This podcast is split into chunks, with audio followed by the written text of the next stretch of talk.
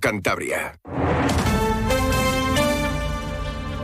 Cantabria en la onda. Deportes con Fran Diez. Onda Cero.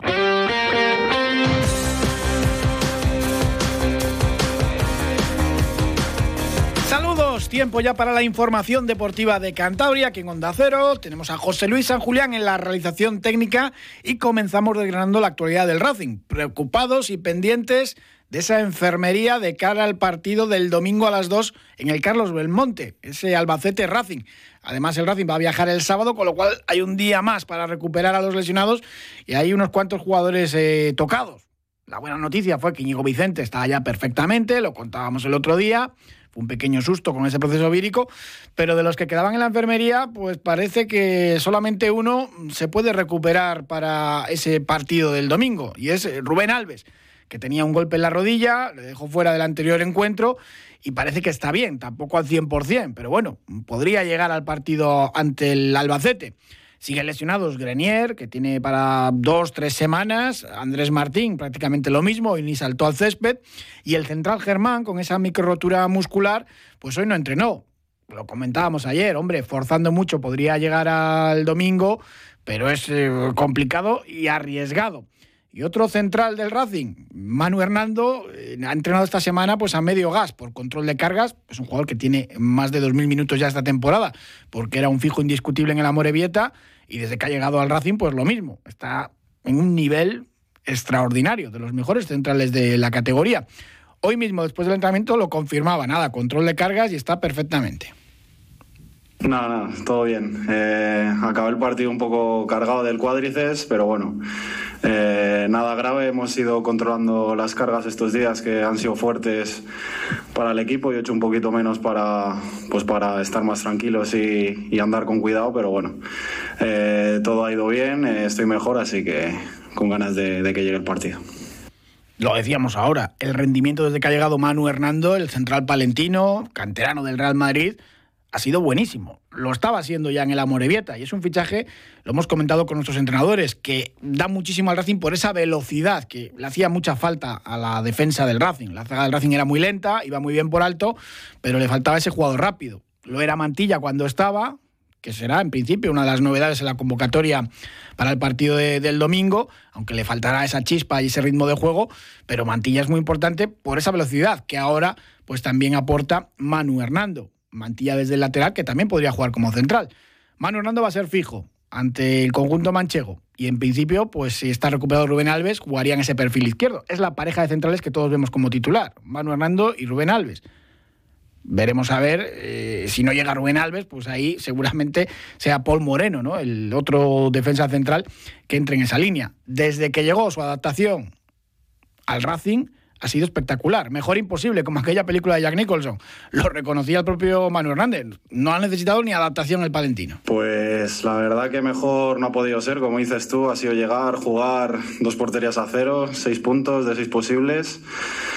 Así que nada, muy contento, pero hay que ser conscientes que todavía no hemos conseguido nada ni individualmente ni colectivamente. Sí que es verdad que, estamos por el buen camino, pero bueno, eh, nos queda todavía gran parte de la temporada y eh, hay que tener la mentalidad de seguir así y seguro que, que las cosas van a ir bien.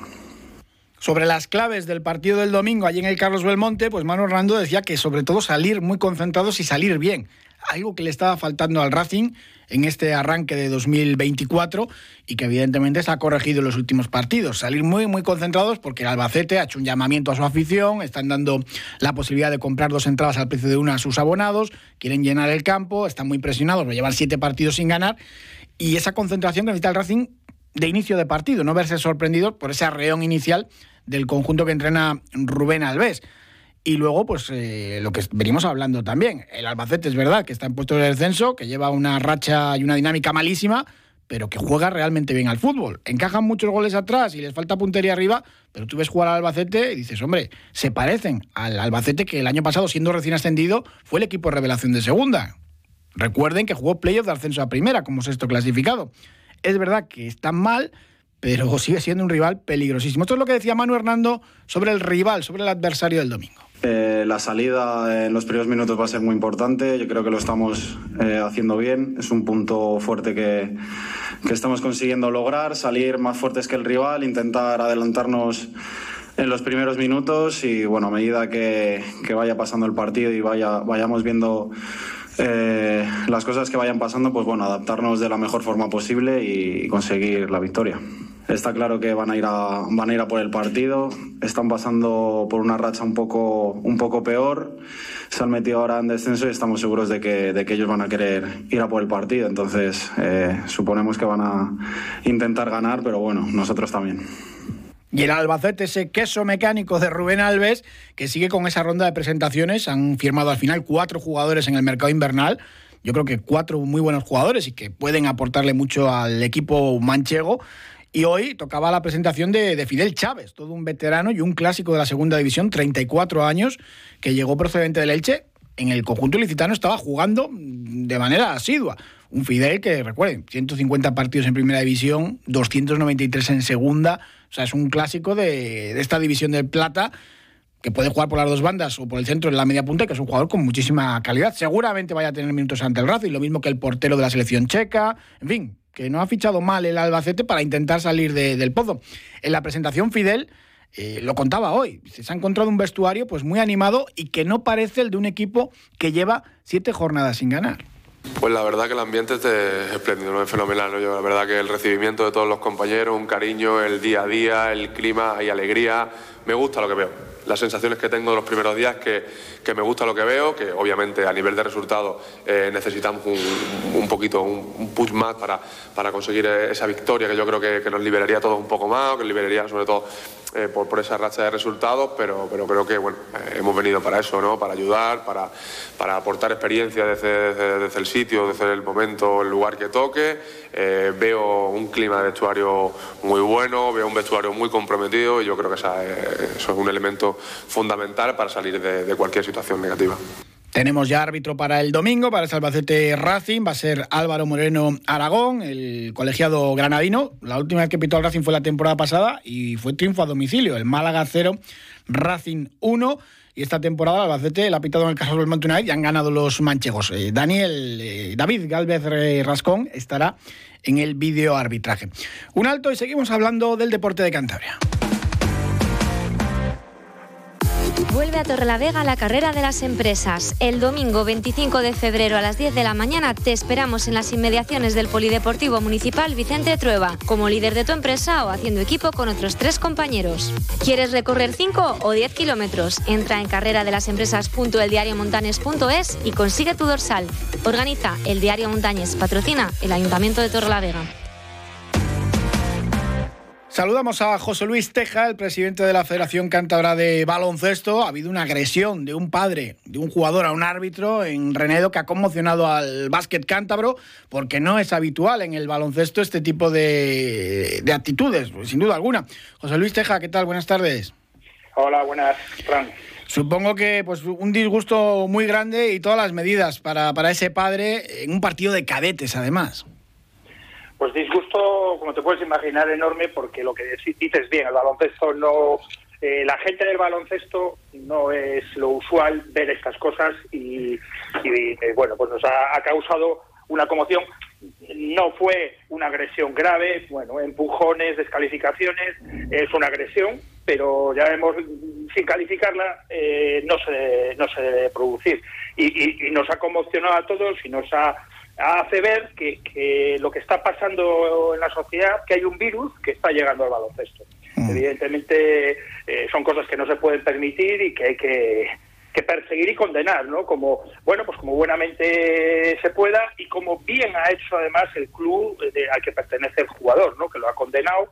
Eh, el resto del baloncesto, lógicamente, esto no lo soporta. Eh, estamos tomando desde hace ya, desde principios de temporada, vemos un aumento en este tipo de de actitudes de, de, del público. Mira, igualmente cuando yo jugaba, cuando yo era chaval y jugaba, eh, la categoría senior, las categorías senior era donde había este tipo de cosas, este tipo de problemas. En los escolares En los pequeños no había, ¿por qué? Porque los padres apenas acudían. Mi padre fue dos veces a verme de chaval jugar, ¿no?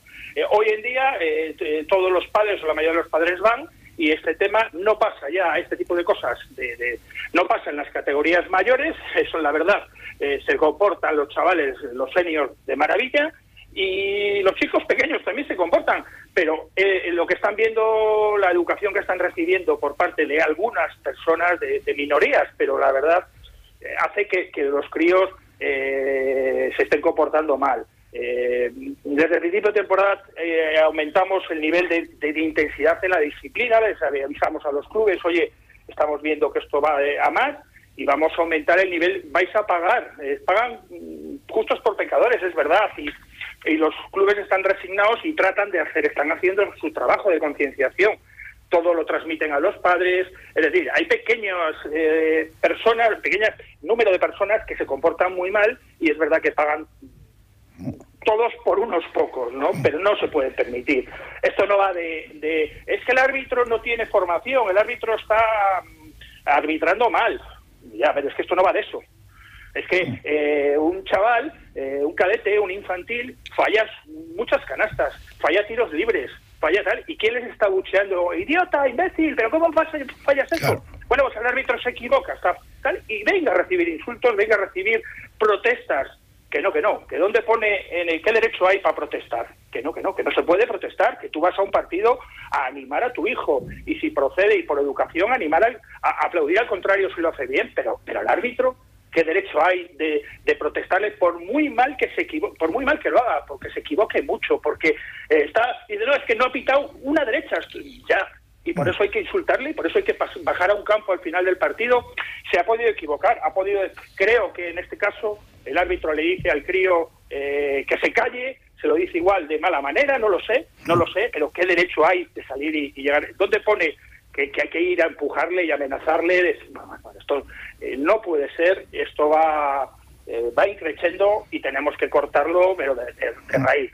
Sí, sí, y un árbitro pues eh, puede mandar callar a, un jugador que le está protestando porque para eso está ejerciendo esa labor de, juez. Esperemos que todo este incidente pues sirva para que se conciencien los padres y las madres a medida de lo posible que esto es deporte infantil y que en un partido de cadetes pues está, está fuera, ¿no? En cualquier categoría, este tipo de, amenazas y agresiones más leves o más eh, fuertes a un colegiado. Mira, yo tengo claro que la gran mayoría, la gran mayoría no es así. Sea, eso, porque si no sería insufrible eh, todos los partidos. Es decir, que, que ahí en cada sitio puede haber una minoría y en muchos sitios no hay ni minoría. O sea, el comportamiento es normal.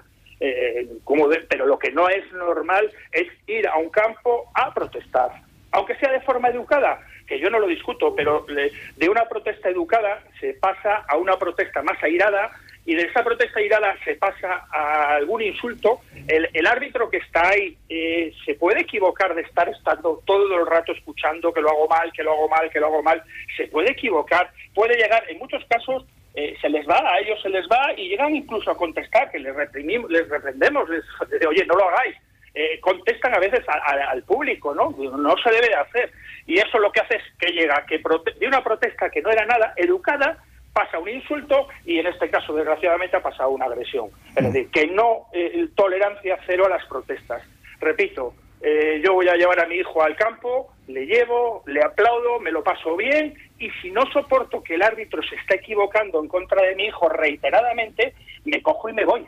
Pero no me dedico a, a dar la trisca a los demás, porque además en un campo se da la circunstancia de que igual hay 20 familias, por decir algo, ¿no? Padres, madres, abuelos, amigos, no sé qué. Y, entonces resulta que hay dos personas que están dando el cante, pero de una manera, y, ya no solo son los niños los que lo ven, que, dicen, pero bueno, mi padre está haciendo esto, es el resto el que no lo soporta. La mayoría de la gente está harta ya de ver estas cosas y en muchos casos, muchas veces les llama la atención, que eso lo he vivido yo también.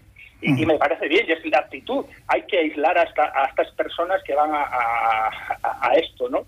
Eh, hemos establecido desde el principio de temporada eh, un protocolo de que los árbitros paren este tema, hablen con el entrenador de, la gente que está haciendo esta actitud indebida y les anime a dejar de, seguir protestando, de seguir eh, haciendo cosas mal y si no, pues les tiene, les expulsa del pabellón o si no, no sigue arbitrando. Eh, dicen, no, no sería lo suyo hacerlo, pero, pero es lo que ya eh, estamos obligados a ello. Bueno, pues ya más de una ocasión lo han tenido que hacer en, varios árbitros y es que tenemos un vídeo, por ejemplo, de que unos de unos padres abandonando porque les han expulsado y si, y si veis eh, de, de, unos niños alevines, creo que eran infantiles, 12 años, 10, 11, 12 años, si veis las caras de los niños viendo cómo sus padres abandonan la grada, da pena verlo. O sea, da pena, es, es que es para echarte a llorar. Ya me imagino. ¿Cómo, cómo, cómo puedes llegar a esta situación, ¿no? Es decir, eh, lamentable, vamos, lamentable. Bueno, afortunadamente en el baloncesto, como decimos, nos ha llamado la atención porque es un caso muy aislado y en, otros deportes mayoritarios, desgraciadamente, vemos también cosas por, por el estilo. Ojalá que, se quede en eso, un incidente aislado y que todo el mundo se conciencie de que esto es inadmisible, que un padre eh, se ponga allí a agredir a un, a un árbitro porque no está de acuerdo con las decisiones de su hijo. José Luis Teja, presidente de la Federación Cantar de Baloncesto, muchísimas gracias y a seguir por ese camino.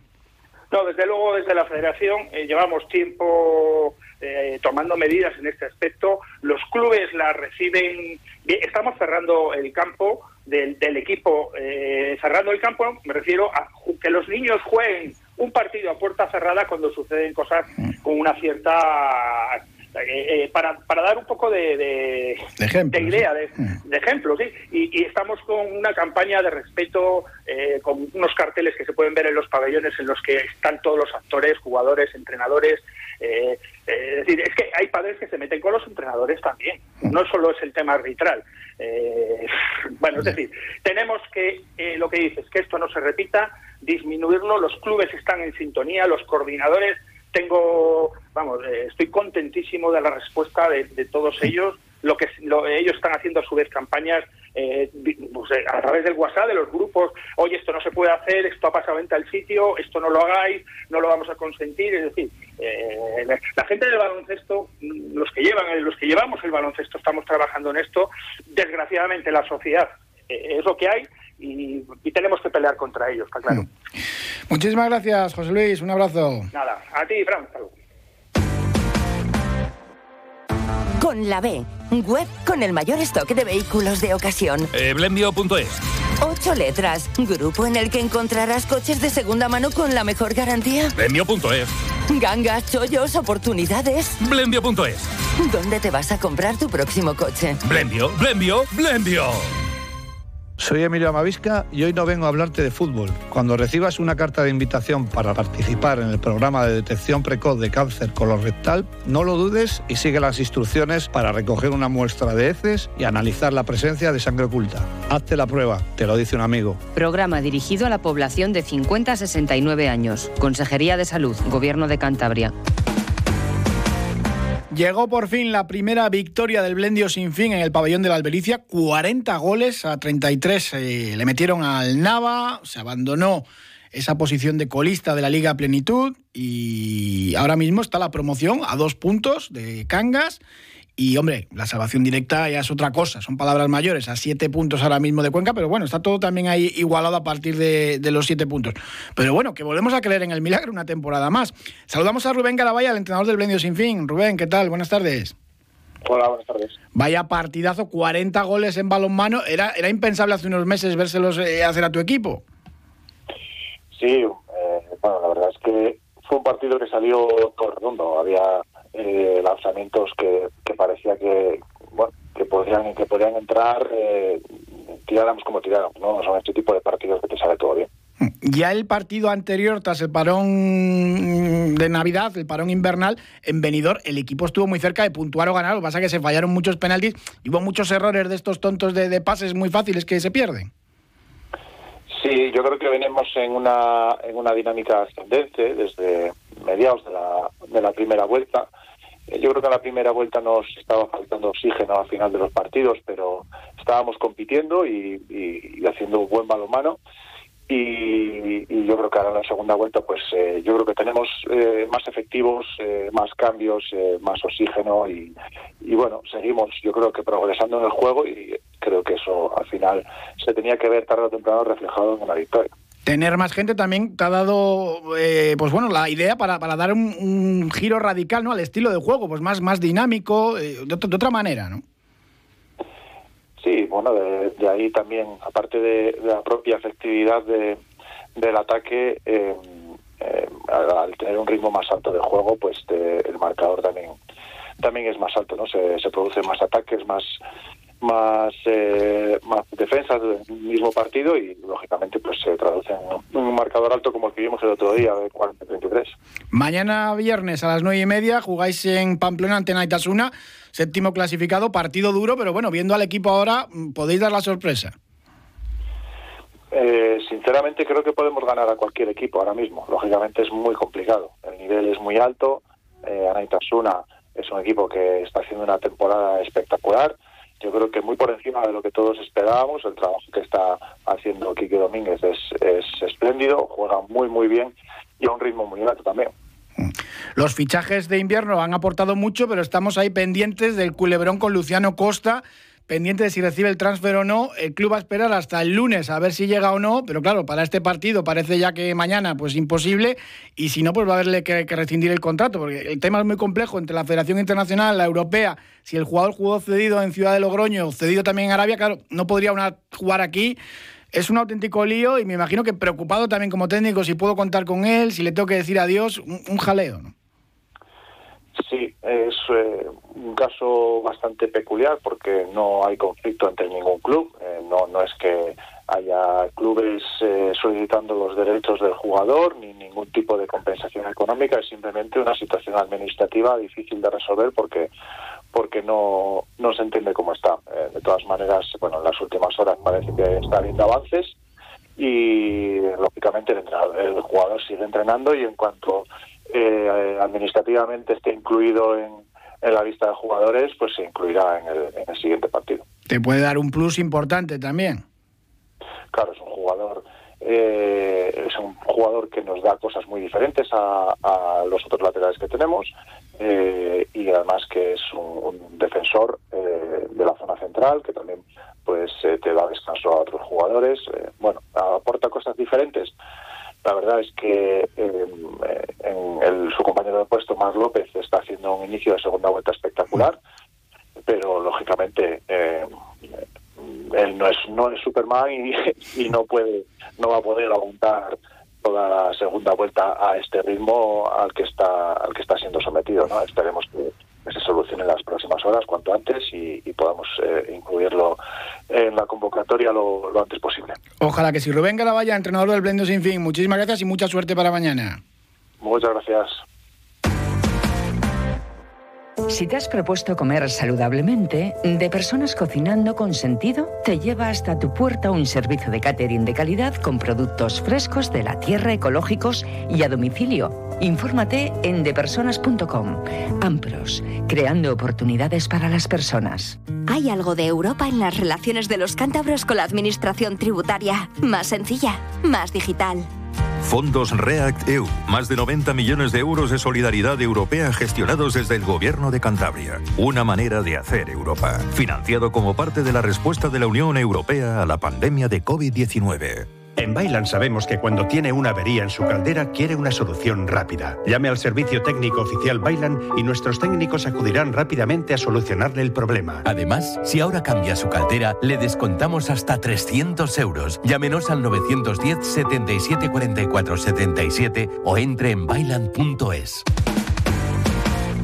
Estamos a 15 días de que se dispute el Mundial de Raquetas de Nieve y evidentemente, hombre, estamos aquí en la capital de Cantabria con 20 grados y en la zona de Picos de Europa, en Fuente D, tampoco es que haya demasiada nieve ni frío y se espera más de 300 atletas que vienen desde 15 países.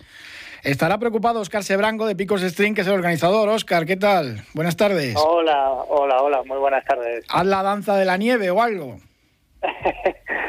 sí, sí, algo, algo tendremos que hacer porque vaya invierno inusual que estamos teniendo.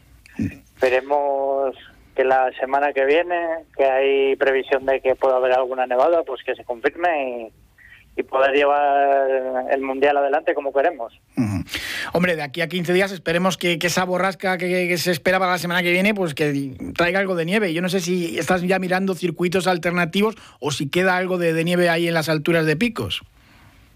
Sí, hombre, a ver, eh, es un, es un evento que no podemos ni cancelar ni aplazar, por lo que estamos hablando, porque viene gente de 15 países, viene gente de Canadá, de Estados Unidos, de Brasil, de Argentina, de la India. No les podemos recibir y decir, oye, que hemos decidido que no lo hacemos. Entonces, claro que tenemos alternativas que pueden ser combinadas o pueden ser de, de correr sin las raquetas y simplemente hay que esperar para ver las condiciones que vamos a tener porque esto sí, hoy hace 25 grados, pero mañana puede hacer 10, ¿entiendes? Entonces, hacerme ahora líos con lo que va a pasar, con lo que no, yo tengo cosas previstas y según las condiciones que tengamos, pues actuaremos de una forma u otra. Pero la cancelación no es una opción. Eso está bien. Además del Mundial, es que está la raquetada nocturna, que son casi 500 eh, personas y que vienen también desde muchas partes de, de toda España. Sí, sí, efectivamente. La raquetada nocturna pues está en la misma situación. Tendremos que esperar y veremos cómo, cómo lo hacemos. Pero fíjate, hace 10 días hubo una raquetada en Italia con casi 3.000 inscritos y tampoco tenía nieve. Y la han tenido que hacer pues andando, o sea, eh, ofreciendo soluciones. Así que, que veremos cómo lo planteamos, pero, pero hacer, mm, estamos en cuenta de hacerlo, ¿eh? que nadie dude de eso. Eso es lo más positivo y estas son las cosas de- del cambio climático. Todo ya listo, aunque estás eh, pues trabajando al máximo, porque eso, quedan 15 días. Sí, sí, sí, pues imagínate, un millón de detalles por perfilar y, y estas semanas son frenéticas. Por mucho que quieras adelantar antes, hay cosas que hay que hacer durante las semanas previas que no se pueden adelantar, así que un millón de, de detalles por perfilar, pero bueno, ya con ganas de, de que llegue y a ver si puede ser en las mejores condiciones posibles. Seguro que sale todo a las mil maravillas. Óscar Sebrango, muchísimas gracias, un abrazo. Muchas gracias, hasta luego. Una semana más hablamos de salud con Murprotec en la onda. La humedad que existe, sobre todo en el interior de nuestras viviendas, puede tener consecuencias negativas para la salud, pudiendo provocar problemas en nuestro organismo. Dolencias que desembocan en muchas ocasiones en problemas respiratorios más graves, como bronquitis o neumonías, y agravan los episodios asmáticos o también las enfermedades reumáticas. Hoy vamos a conocer con el asesor médico de Onda Cero, el doctor Bartolomé Beltrán, algunas patologías que pueden empeorar en un ambiente con humedad. Doctor Beltrán, buenas tardes. Hola, muy buenas tardes. Algunas enfermedades reumáticas, como la fibromialgia, se agudizan con la humedad. Cuéntenos un poco más sobre esta patología. Pues la fibromialgia es una enfermedad crónica que provoca al paciente un fuerte dolor muscular, además de fatiga, agotamiento mental y físico, y como no, debilidad, insomnio, palpitaciones, falta de concentración, dolor de ojo, disensibilidad a la luz, trastornos gastrointestinales y dolor abdominal, fiebre, escalofríos y sudoración. Hay que tener en cuenta que la sudoración sobre todo es nocturna y también indicarles que estos, estos, estos síntomas no ocurren todos, sino que se mezclan e imbrincan unos con otros. También se la conoce como síndrome de la fatiga crónica y además es más común entre las mujeres y afecta aproximadamente al 4% de la población. Y finalmente, ¿por qué se dice que la humedad es la gran enemiga de las enfermedades reumáticas? Bueno, pues porque un elevado grado de humedad en el ambiente agrava los dolores producidos por las enfermedades reumáticas, como es el caso de la artritis y la artrosis y patologías que han sido catalogadas como la primera causa de dolor y también de incapacidad en los países occidentales. El dolor causado por estas enfermedades puede ser continuado, siendo mucho más intenso en la noche y cuando se está en un ambiente especialmente húmedo como es el que usted plantea. Muchas gracias, doctor Beltrán. Muy buenas tardes. Un día descubres que tienes humedades en techos, paredes, están por todas partes. ¿Qué puedes hacer? Llama a Murprotec. Llama al 930 1130 o entra en murprotec.es. Si con las humedades te las tienes que ver, ¿qué puedes hacer? Llama a Murprotec. 930 1130. Murprotec. Cuidando tu hogar, cuidamos de ti. Y hoy a las 5 está jugando la selección española femenina de hockey hierba con dos cántabras, Beatriz Pérez y Patricia Álvarez, en Málaga, un amistoso entre Escocia. Repetirán el sábado también ante este mismo rival y en Málaga, preparando los Juegos Olímpicos de París. Allí yo creo que van a estar seguro Beatriz Pérez y Patricia Álvarez con esa selección española absoluta de hockey hierba. Y esta tarde a las 7, hablamos ayer con él, en el corte inglés, presenta el libro José Luis Llorente, Joe Llorente, con Chechu Biriukov y un montón de, de gente. Una biografía sobre su tío Paco Gento. Mañana viernes repite presentación en la Biblioteca Municipal Miguel Artigas de Astillero a las 5 y media. Pero lo de hoy No se lo pierdan, que merece la pena también. Gracias por habernos acompañado. Les dejamos aquí en Onda Cero, en la mejor compañía. Ahora actualizan noticias y después el programa de Julio Otero. Un saludo, hasta mañana.